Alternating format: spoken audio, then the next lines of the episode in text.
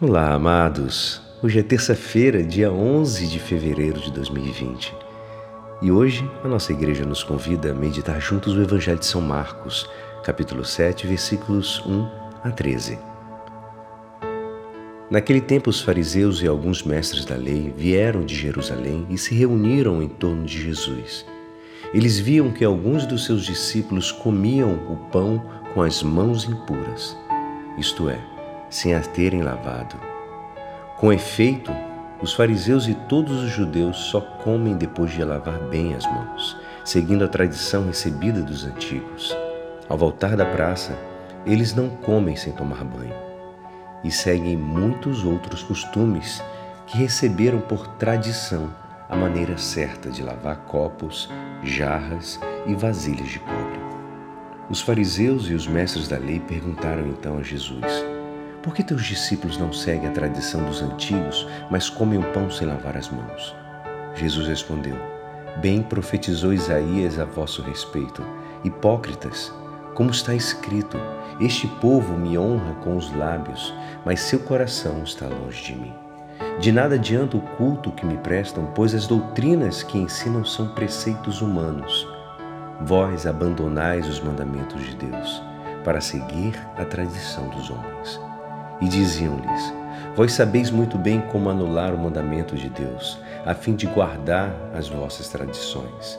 Com efeito, Moisés ordenou: Honra teu pai e tua mãe, e ainda, quem amaldiçoa o pai ou a mãe deve morrer.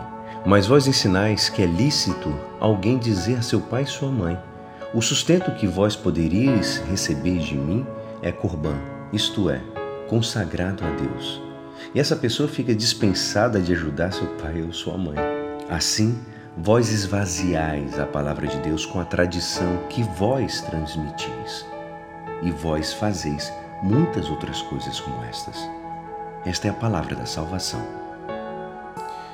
Amados, hoje Jesus denuncia os escribas e fariseus por virem de uma forma muito forte exigir de forma muito forte, sem prudência, as tradições dos seus antepassados. Jesus não é um rebelde nem um liberal.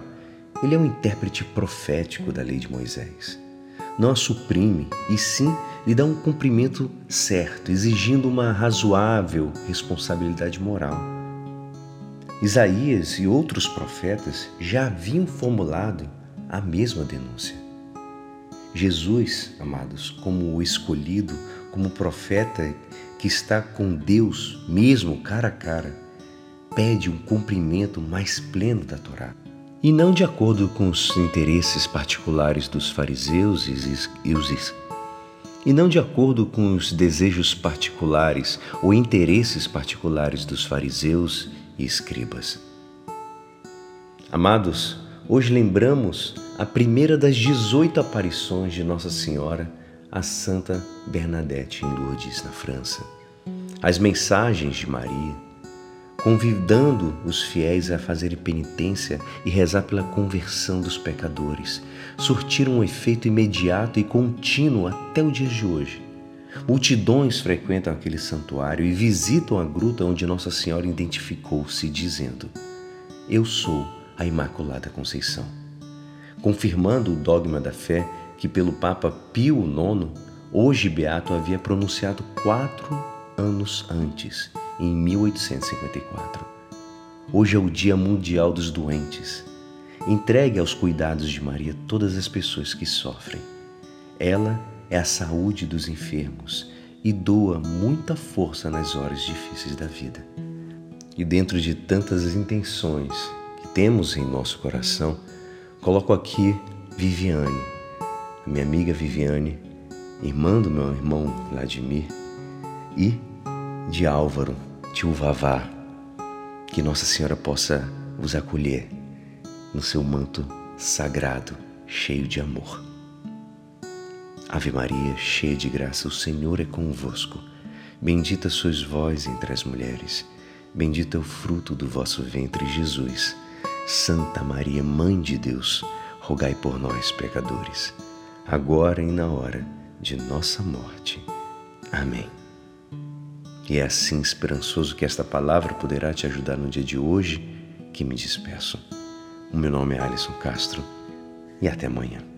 Hoje, como propósito, amados, gostaria que vocês pudessem rezar o Santo Terço nas intenções de tantos doentes, de tantos enfermos. Amém.